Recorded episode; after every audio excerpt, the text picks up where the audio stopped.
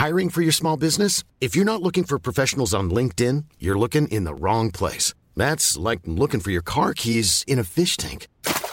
LinkedIn helps you hire professionals you can't find anywhere else, even those who aren't actively searching for a new job but might be open to the perfect role. In a given month, over 70% of LinkedIn users don't even visit other leading job sites. So start looking in the right place. With LinkedIn, you can hire professionals like a professional. Post your free job on linkedin.com slash people today.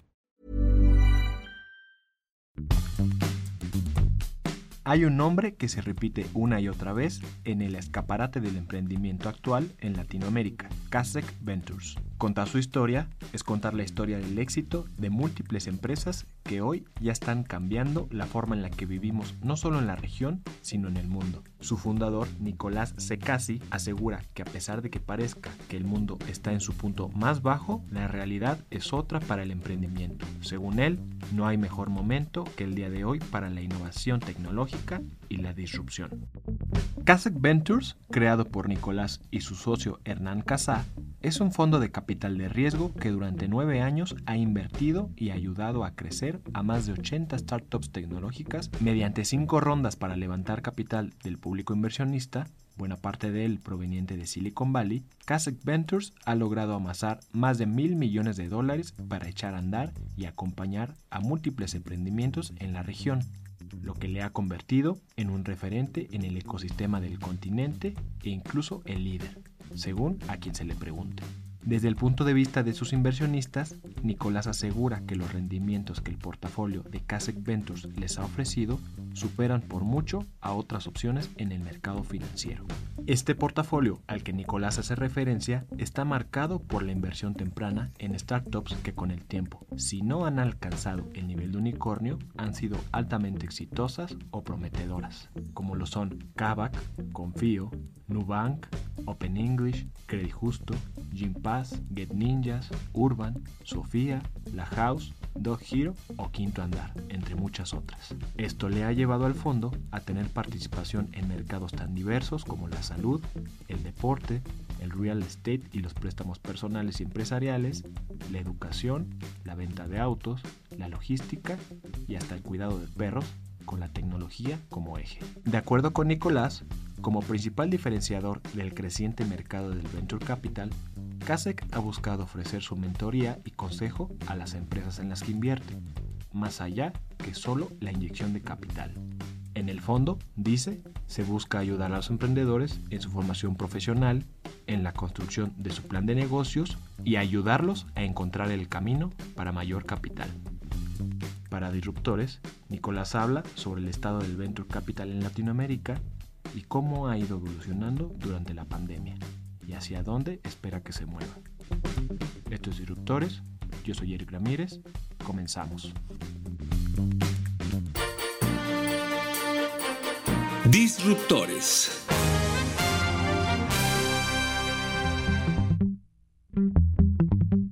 Nombre es Nicolás Secasi. Arrancamos con Kasek Ventures junto con mi co-founder Hernán Casá en 2011 con la visión de crear un fondo de capital de riesgo que invirtiera en compañías en, edad, en etapa temprana, lo que se conoce como serie SID, serie A, serie B, en tecnología en toda América Latina y ambos venimos de una etapa anterior de más de una década armando, construyendo Mercado Libre. Venimos eh, como parte del equipo fundador de Mercado Libre, así que estuvimos ahí desde los inicios de las primeras etapas construyendo esa compañía y esa experiencia como operadores, como emprendedores, pensamos que nos posicionó de una forma muy especial para ser inversores porque tenemos eh, la mirada también de haber visto la historia desde ese lugar. ¿Cómo hemos construido la firma? En 2011 junto con Hernán levantamos nuestro primer fondo, el fondo 1, Casec Ventures 1, 95 millones de dólares. Lo invertimos en unas 25 compañías, siempre tecnología, América Latina, etapa temprana,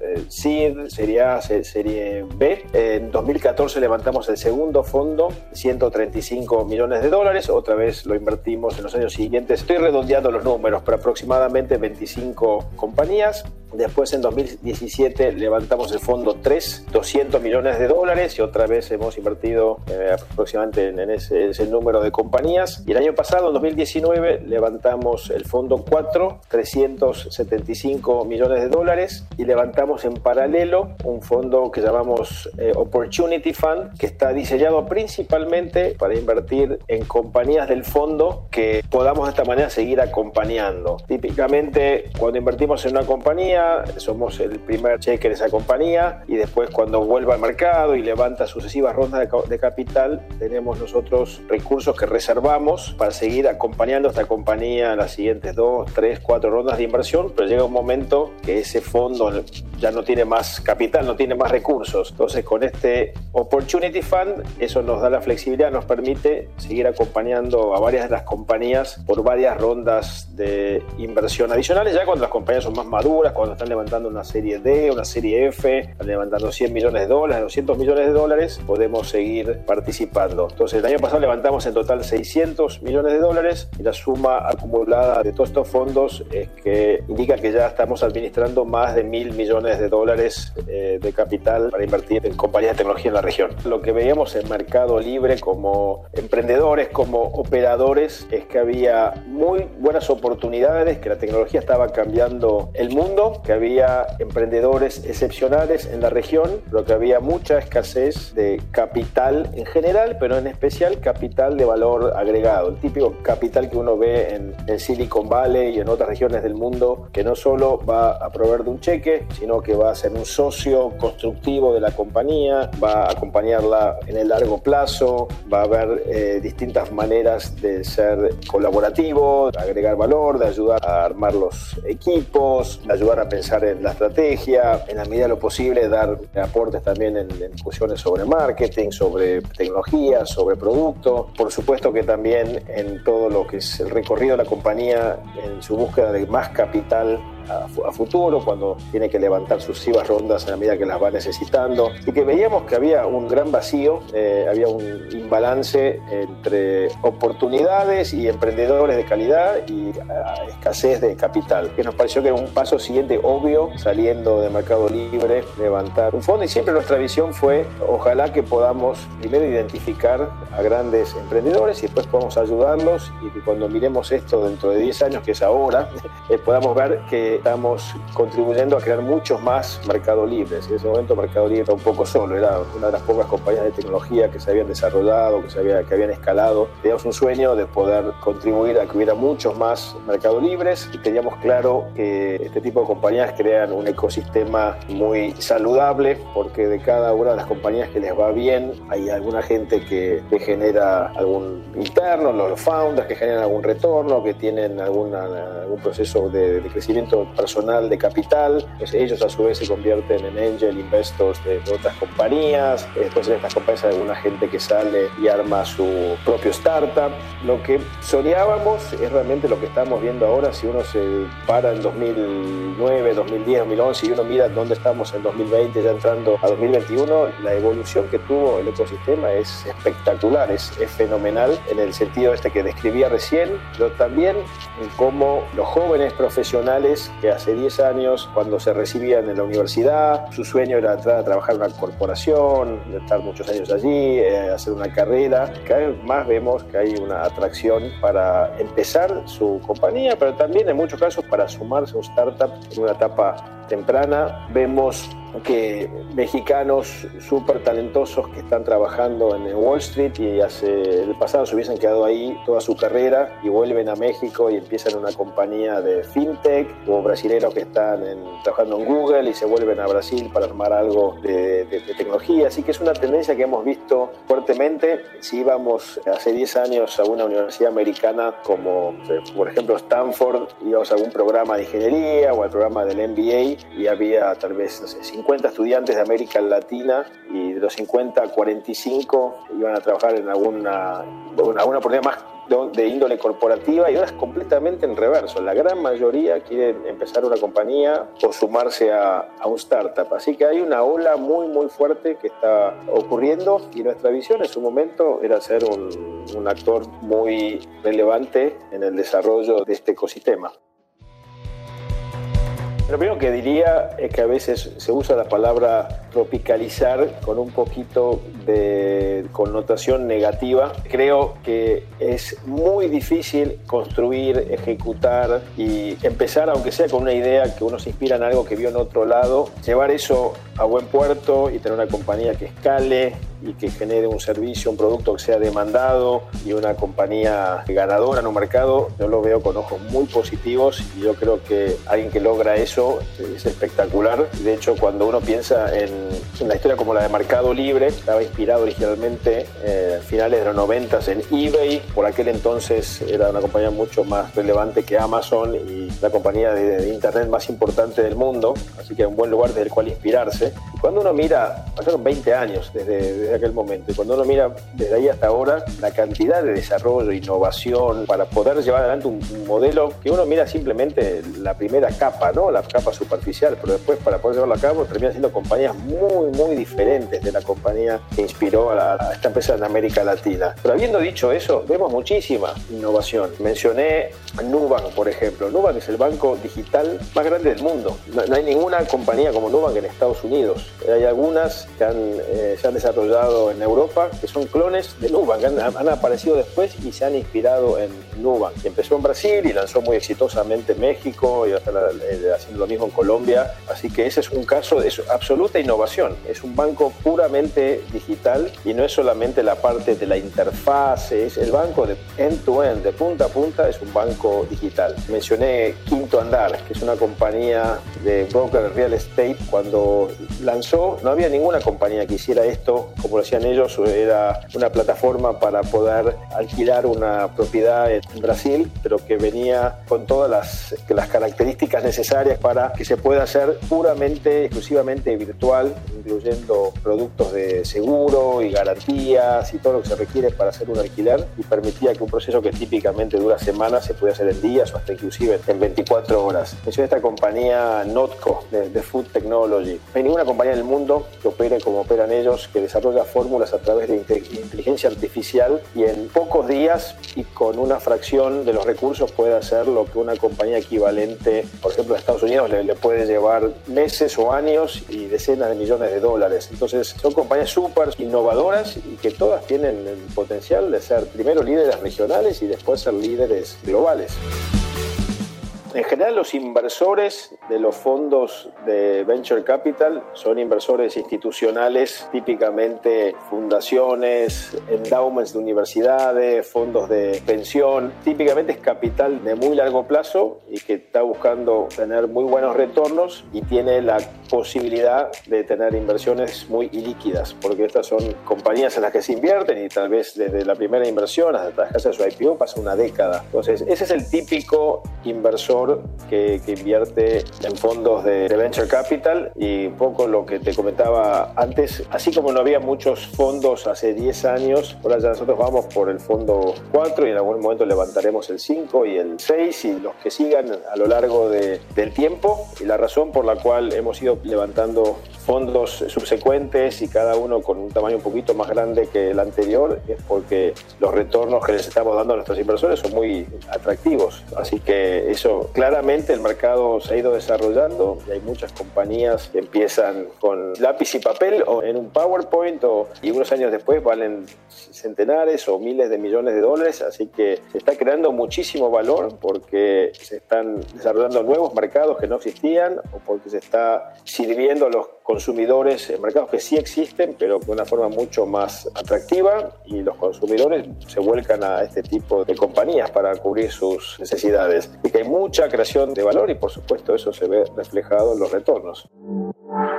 Hay distintas clases de activos, hay activos de renta fija como bonos o plazos fijos que son muy aburridos y que uno tiene mucha liquidez y no sabe cuál es el retorno. Uno puede comprar en renta variable, acciones en la bolsa, como bien dices, va por ciclos, ¿no? Pero hay ciclos donde hay más movimiento, hay ciclos que hay menos movimiento. En Venture Capital, por supuesto que estamos viendo que hay mucho dinamismo. También hay muchas novedades porque hay una compañía que empieza de cero y después levanta una serie semilla, entonces levanta un millón de dólares y después al año, año y medio levanta una serie A y levanta X millones de dólares y pues una serie B y C. Entonces a lo largo del ciclo de la vida va generando muchas novedades porque va levantando capital de manera secuencial. No, no hay que mirar esto en términos de cuánta emoción produce o cuánto entretenimiento genera, sino hay que entender que es una clase de, de activo que puede generar retornos excepcionales eh, para inversores que están dispuestos a tener un activo ilíquido y creo que para un individuo,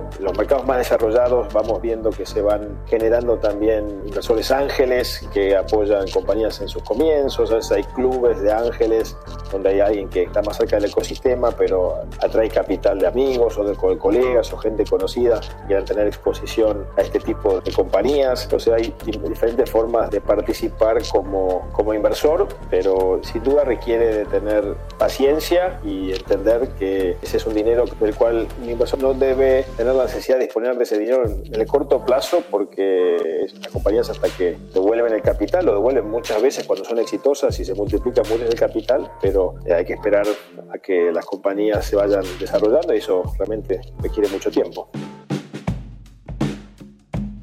Kasek Ventures es consecuencia directa de la experiencia de Nicolás Secasi y su socio Hernán Casá para echar a andar y hacer crecer el marketplace Mercado Libre.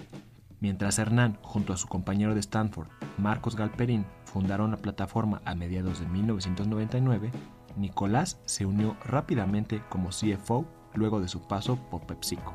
Fue así que durante 12 años ambos formaron parte del equipo que llevó a Mercado Libre a ser la empresa tecnológica más exitosa de Latinoamérica y a estar integrados en el índice Nasdaq.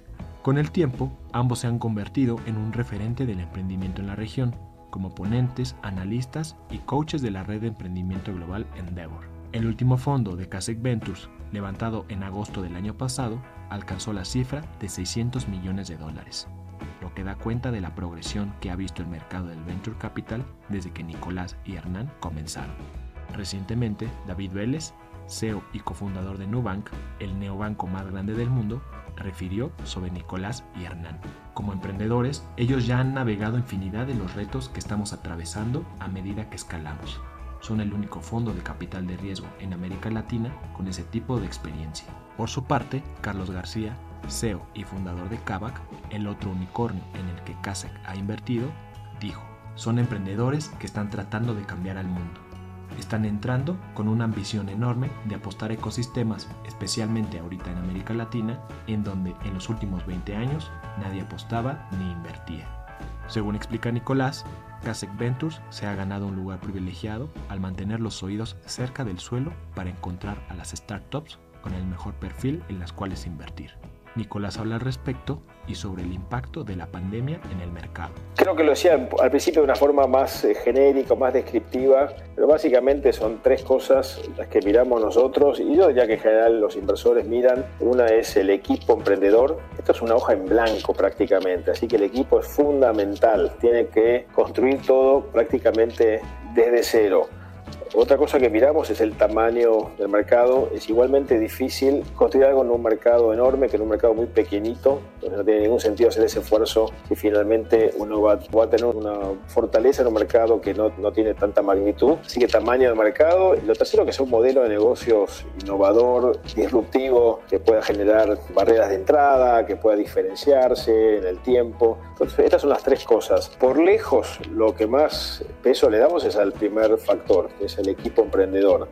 Entonces, a veces es un fundador, a veces son dos, dos cofundadores, tres cofundadores. Nos importa que tengan una visión muy clara de qué es lo que van a hacer y que tengan una capacidad demostrada de que lo pueden ejecutar. Hay algunos equipos que son sensacionales contando la historia y articulando su visión. Y es un factor importante pero después no pueden llevar adelante ese proyecto, les cuesta mucho concretar. Hay otros equipos que operativamente tienen muchas capacidades y que van a poder armar algo pero que les cuesta mucho expresarlo. Y en este negocio es muy importante tener ese liderazgo, esa capacidad comunicacional porque hay que armar equipos, hay que entusiasmar al talento para que se suba una compañía que es toda una promesa pero que de realidad tiene poco, hay que convencer inversores. Entonces la suma de las dos cosas es lo que miramos que tengan los equipos y que por supuesto que transmitan mucha pasión, que sean equipos resilientes. Este va a ser un largo camino con días muy buenos y días muy malos. Hay que tener la fortaleza anímica para poder pensar en muy largo plazo. Estos negocios son de lenta cocción, requieren mucho esfuerzo consistente día a día, semana a semana, mes a mes, por muchos años para poder eh, realmente construir algo y nunca termina, además no es una maratón, uno llega y dice, bueno, hasta aquí llegué y, y terminó, porque las compañías, incluso las muy maduras y muy exitosas, continúan todos los días teniendo que salir al mercado a competir, ¿no? Así que es una larga carrera, muy esforzada y que nunca termina. Yo creo que la pandemia nos afectó a todos muchos aspectos personales, la vida de todos ha sido afectada. En lo laboral, cuando empezamos a ver, yo diría en febrero, empezamos ya a tener noticias de, ni hablar de Asia, pero empezaba en Europa, todo lo que estaba ocurriendo, nos pareció que era un momento para que las compañías de portfolio pararan un poco la pelota y realmente aseguraran primero que tenían suficiente capital, porque no sabíamos si la demanda les iba a caer por completo o parcialmente, pero sabíamos que iban a venir meses difíciles en general, así que asegurar que tuvieran suficiente capital. Hicimos mucho trabajo en marzo, abril, mayo con cada una de las compañías del portfolio para asegurar que estuvieran preparadas, eh, que tuvieran los recursos, que cambiaran en lo que tuviesen cambiar sus planes tácticos para unos meses duros. Así que en general todo el mundo hizo eso y lo que fue interesante ver este año es que nuestra visión, y me preguntabas mucho sobre qué pensábamos en 2011 cuando arrancamos con CASEC, obviamente te comenté del ecosistema, emprendedor, etcétera,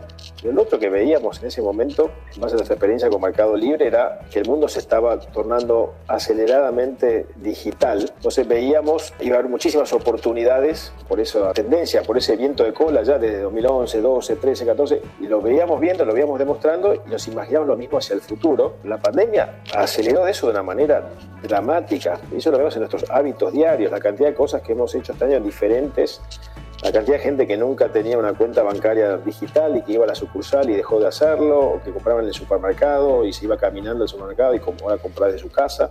Entonces yo creo que hubo cambios de tendencia y entonces, en nuestro sector, que invertimos en ese tipo de compañías, después de dos, tres meses que todo el mundo estaba tratando de entender dónde estábamos parados, en general, en casi todos los casos, hemos visto una aceleración muy, muy sustancial de los negocios. Entonces, lo que está pasando ahora o lo que va a pasar el que viene es lo que tal vez imaginábamos para dentro de dos o tres años. Entonces, sin duda ha sido un año que, que marcó a fuego que hay nuevas tecnologías que facilitan la vida de las personas y eso se evidenció. En general el capital también estuvo cauteloso y tratando de entender qué estaba ocurriendo. Y después los siguientes meses el capital en general volvió al, al mercado y las compañías que salieron a buscar recursos han sido muy exitosas en sus procesos. Y de hecho nosotros nunca paramos, nosotros invertimos muy temprano, una inversión en una compañía que está arrancando ahora, si hay COVID, no hay COVID, realmente no afecta mucho, porque recién está desarrollando el producto, recién están las primeras eh, etapas muy incipientes. Son compañías que van a estar maduras en tres años, en cinco años. Y eso continuamos muy activamente evaluando oportunidades y continuamos invirtiendo y nunca frenamos a pesar de COVID. De hecho, había varias eh, ofertas que habíamos hecho en enero, febrero, que en marzo, abril había que cerrar. Las cerramos a todas, pero fuimos generando nuevas relaciones. Ahora lo hacemos en muchos casos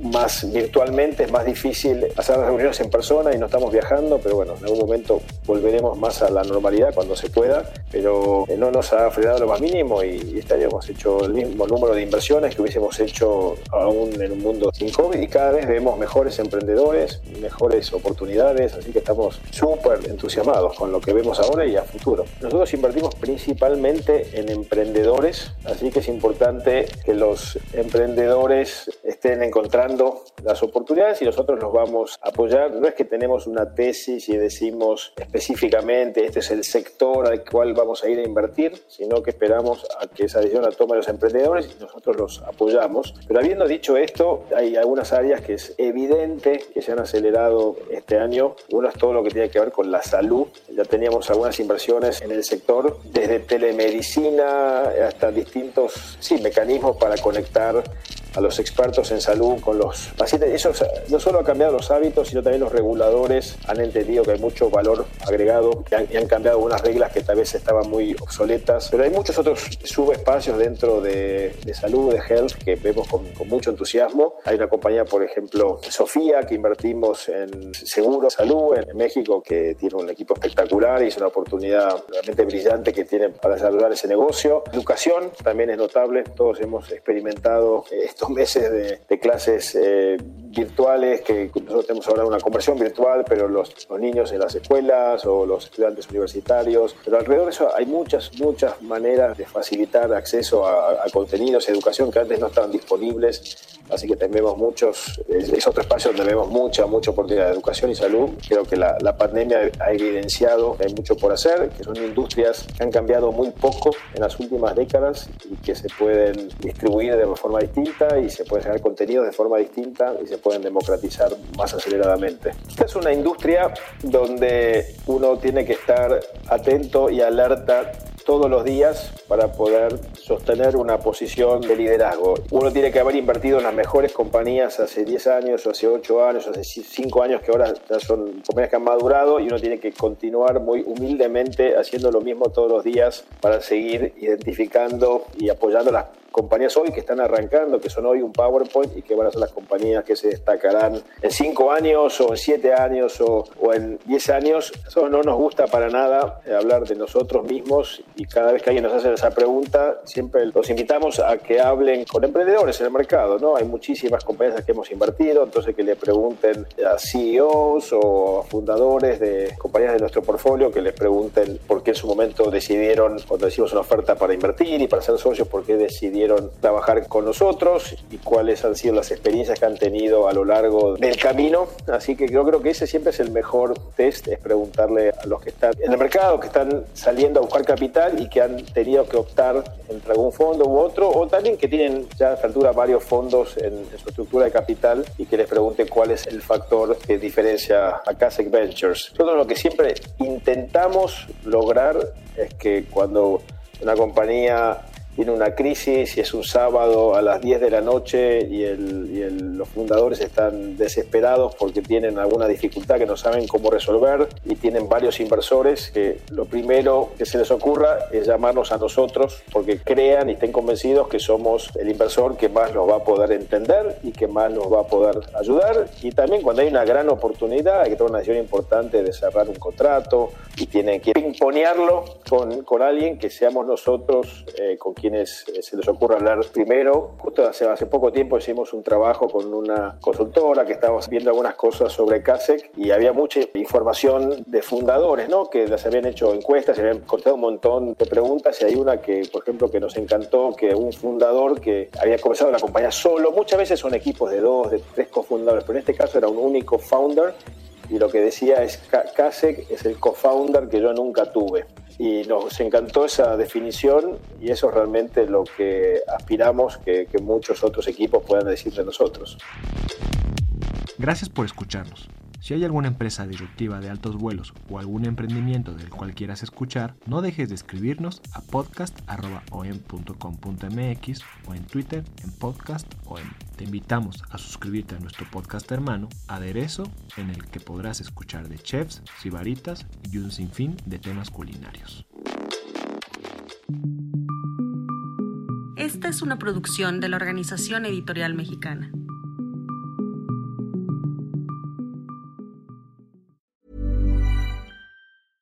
Hey, it's Paige DeSorbo from Giggly Squad. High quality fashion without the price tag. Say hello to Quince. I'm snagging high-end essentials like cozy cashmere sweaters, sleek leather jackets, fine jewelry, and so much more. With Quince being 50 to 80% less than similar brands. And they partner with factories that prioritize safe, ethical, and responsible manufacturing. I love that. Luxury quality within reach. Go to quince.com slash style to get free shipping and 365 day returns on your next order. Quince.com slash style.